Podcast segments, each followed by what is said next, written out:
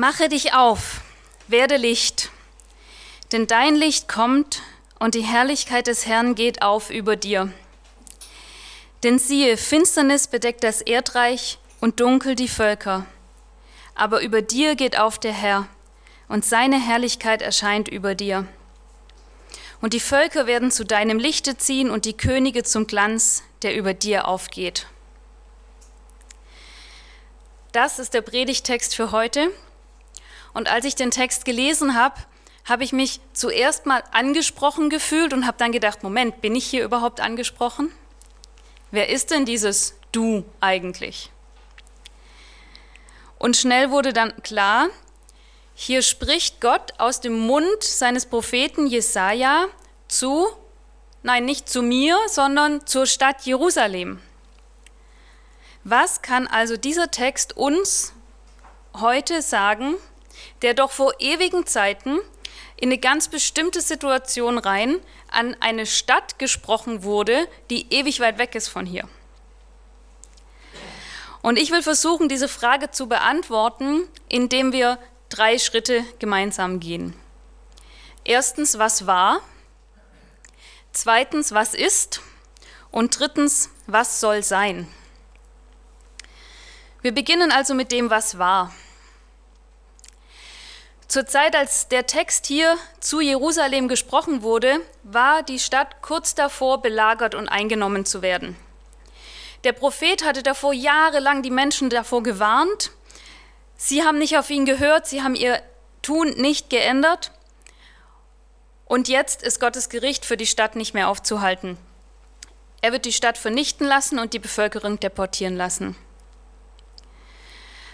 Aber durch Jesaja lässt Gott nun die Menschen in Jerusalem auch das andere wissen, nämlich, dass Gottes Zorn und sein Gericht nicht ewig wären, sondern dass Jerusalem auch wieder aufgebaut werden wird und dass Gott die Bevölkerung wieder zurückkommen lässt.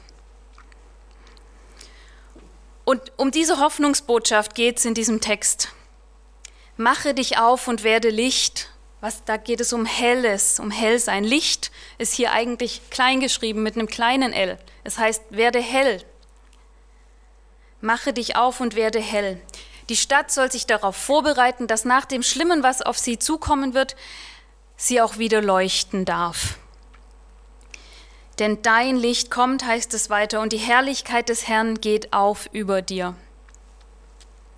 Es wird gesprochen von Finsternis und Dunkelheit über der Erde und demgegenüber dem Licht, das über Jerusalem, dieser Stadt, scheinen wird. Und von Königen ist die Rede und von Völkern, die einziehen werden in die Stadt. Wie ist das denn mit dieser Verheißung? Ist die denn jetzt schon erfüllt? So wie viele Verheißungen aus dem Alten Testament schon erfüllt sind? Oder steht die Erfüllung noch bevor? Beides ist der Fall. Vor ein paar Wochen haben wir hier von dem neuen Jerusalem gehört, das Jesus verspricht. Und da heißt es auch, die Völker werden Gott dort anbeten. Es wird kein Leiden, keine Tränen und keine Finsternis mehr geben. Und das steht im letzten noch aus. Das ist heute noch nicht so. Aber eine Sache hat sich doch schon erfüllt, was in dieser Prophezeiung gesagt wird, und zwar, dass das Licht einziehen wird in Jerusalem und das Licht scheinen wird in Jerusalem. Und ich lese uns drei Texte aus dem Neuen Testament, die uns da Aufschluss geben, was damit gemeint ist und was da schon passiert ist, was schon war. Der erste Text ist aus Markus 11, die Verse 7 bis 10. Da heißt es, und sie führten das Füllen zu Jesus und legten ihre Kleider darauf, und er setzte sich darauf. Und viele bereiteten ihre Kleider auf den Weg, andere aber grüne Zweige, die sie auf den Feldern abgehauen hatten. Und die vorangingen und die nachfolgten, schrien, Hosianna, gelobt sei der kommt in den Namen des Herrn. Gelobt sei das Reich unseres Vaters David, das da kommt. Hosianna in der Höhe. Dieser Text, der Einzug nach Jerusalem, Jesus zieht ein nach Jerusalem. Und ein anderer Text, der spannt jetzt diesen Bogen zu unserem Predigtext. Johannes 8, Vers 12, da sagt nämlich Jesus von sich selbst, ich bin das Licht der Welt. Und wenn wir das zusammennehmen, dann sehen wir, das Licht ist schon nach Jerusalem eingezogen. Das Licht ist eingezogen und, und das ist der dritte Text, von diesem Licht, das nach Jerusalem eingezogen ist, geht eine Strahlkraft aus in die ganze Welt, so wie es in dem Text heißt. Könige und Völker werden es sehen. Der dritte Text steht in Apostelgeschichte 1, Vers 8. Und da heißt es, ihr werdet meine Zeugen sein, das spricht Jesus zu den Jüngern. Und dann heißt es in Jerusalem und in ganz Judäa und Samarien bis an die Enden der Erde.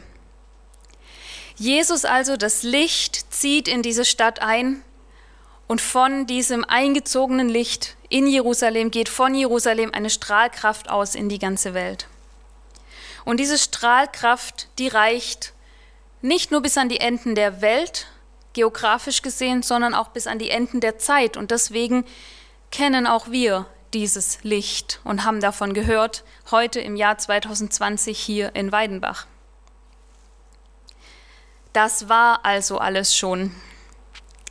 Jerusalem als Stadt wurde zerstört, bekam aber die Verheißung, dass über ihr wieder neu ein Licht aufgehen wird, ein Licht in die Stadt einziehen wird und dass dieses Licht Ausstrahlung auf die ganze Welt hat. Und diese Teile der Verheißung, die sind schon erfüllt in Jesus. Zweitens also, was ist? Was bedeutet das für uns heute? Gilt das für uns? Hat dieser Text uns heute wirklich auch noch was zu sagen? Uns als Christen in der Gesamtheit, aber auch jedem ganz persönlich? Ja, das hat er. Weil Jesus das Licht der Welt ist, weil Jesus das Licht ist, das nach Jerusalem eingezogen ist und weil das für uns als Christen natürlich jeden Tag Relevanz hat und uns was zu sagen hat.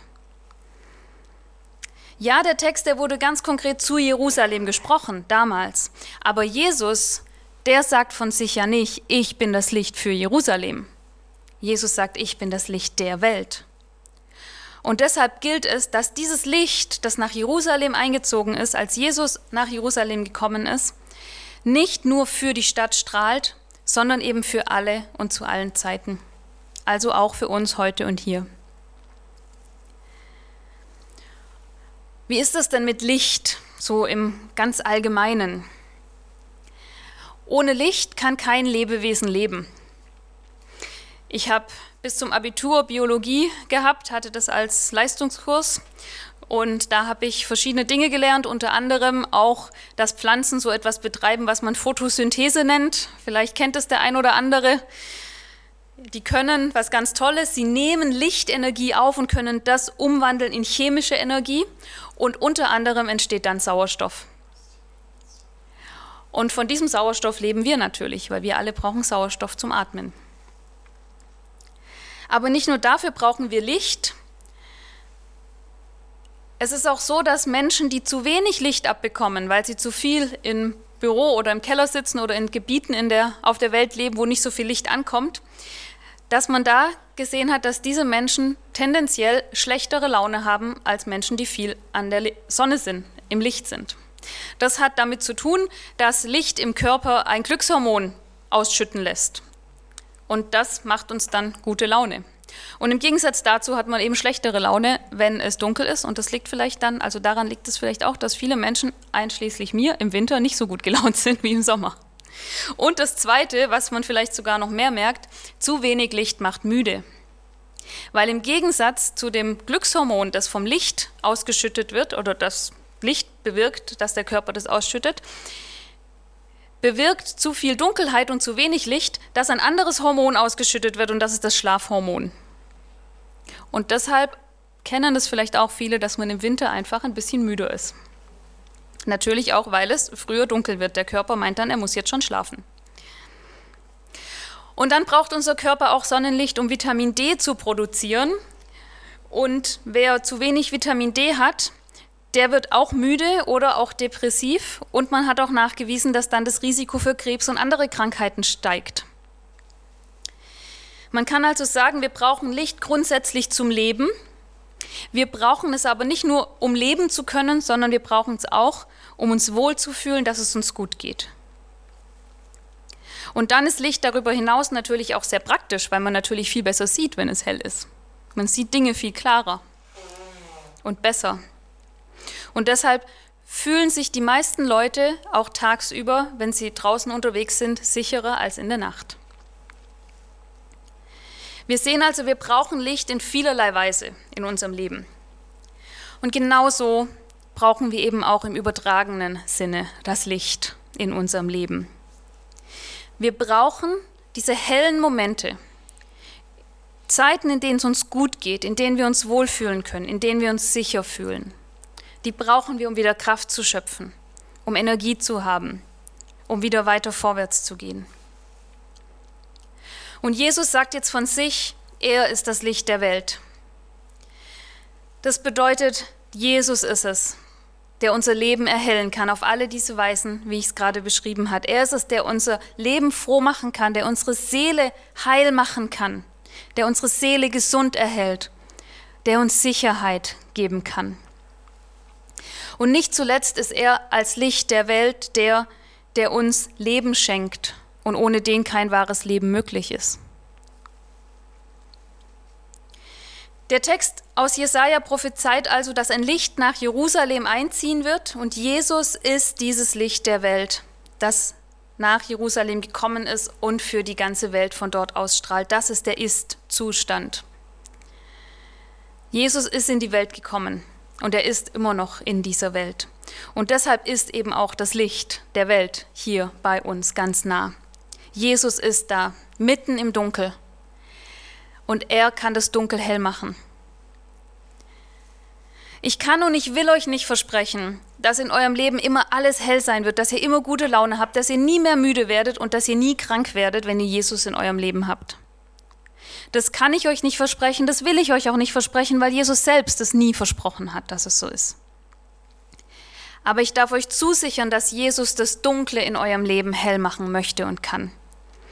Das Dunkle hell machen mit seiner Liebe, mit seiner Güte, mit seiner Treue.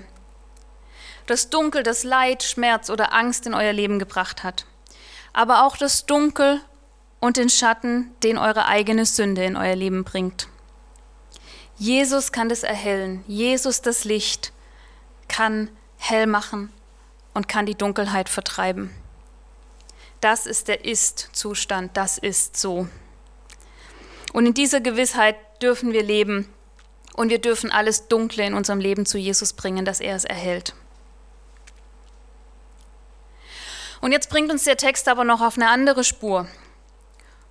Und diese, aus dieser Spur, die wir hier noch sehen, erwächst auch eine Aufgabe für uns. Und das ist mein dritter Punkt. Was soll es sein? Was soll sein? Jerusalem wird hier vorausgesagt, dass das Licht einziehen und über der Stadt aufgehen wird, aber es ist ganz klar, dieses Licht ist eben nicht nur für Jerusalem da.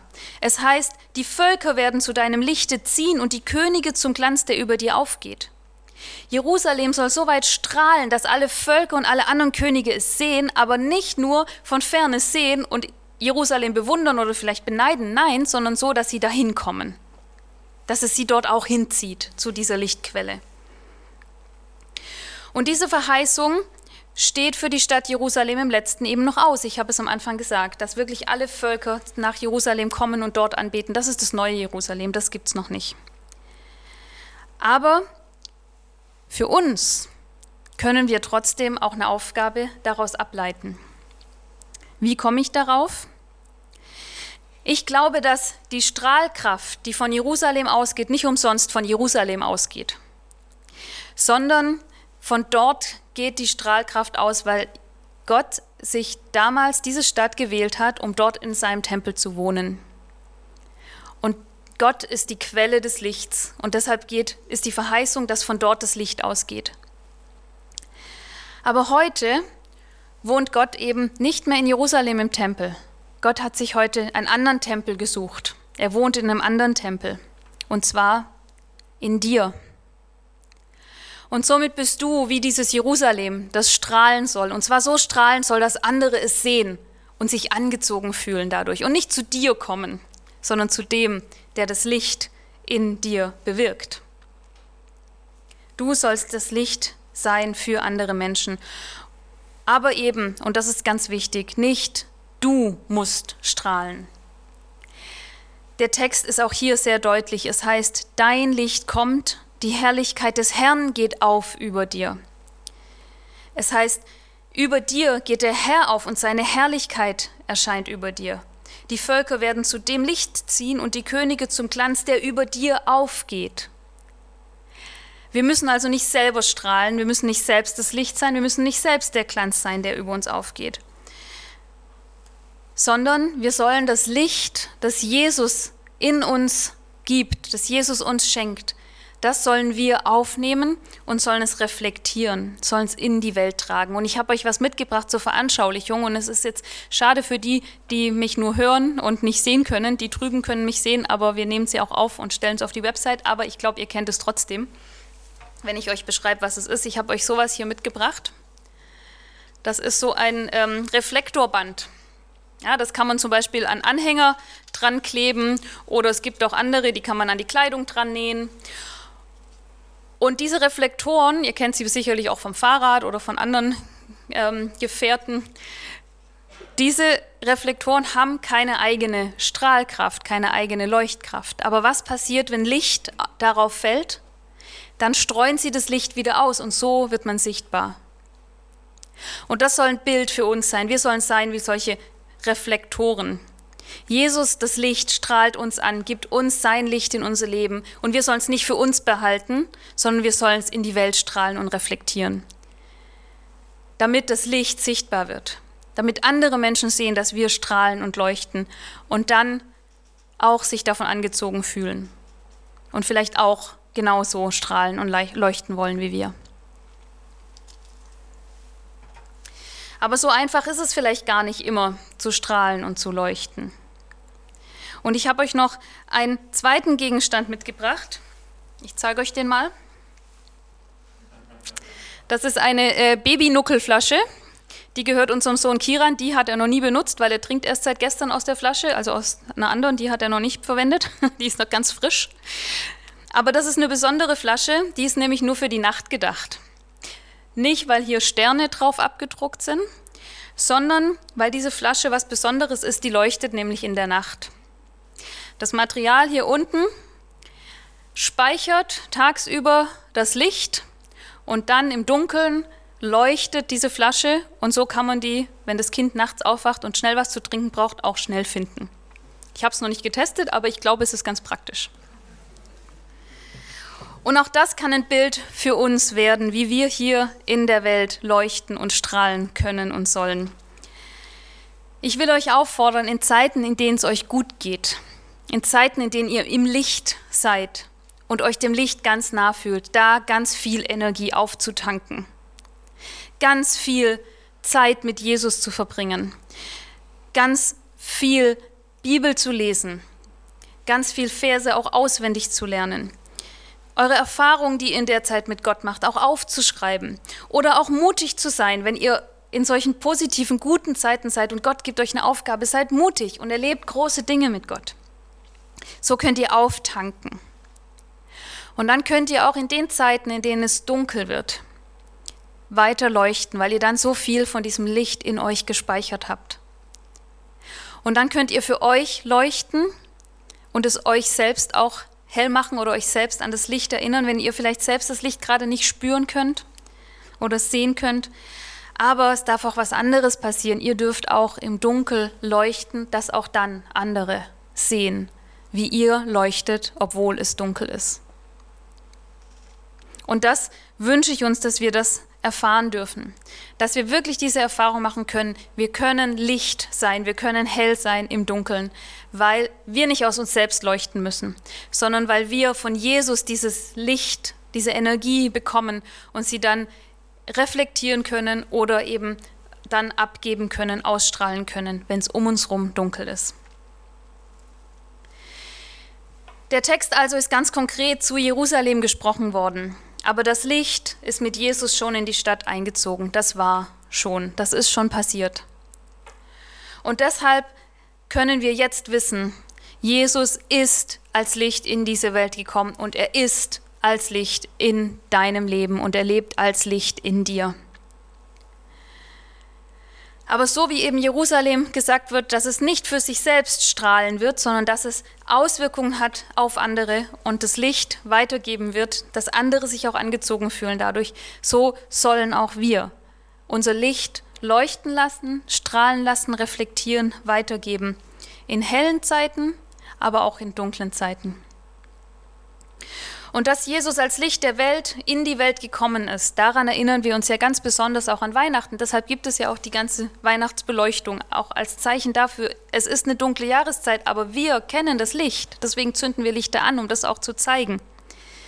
Und deshalb dürfen wir auch diese Aufforderung, die in dem ersten Vers steht und die das Thema dieses Gottesdienstes ja ist, auch ganz neu dieses Jahr, so wie wir uns jedes Jahr an die Ankunft Jesu erinnern, auch heute ganz neu wieder uns sagen lassen und uns zurufen lassen, mache dich auf und werde Licht. Denn dein Licht kommt und die Herrlichkeit des Herrn geht auf über dir. Ich möchte noch beten.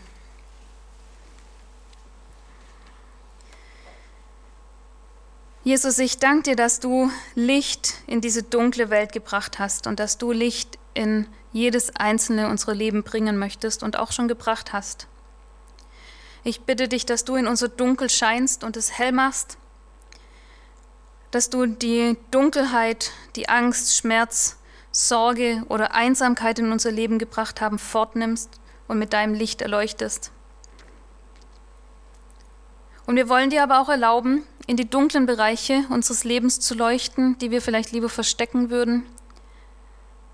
Wir bitten dich, dass du unsere Sünden ans Licht bringst und uns hilfst, sie zu erkennen, damit wir sie dir dann auch abgeben können.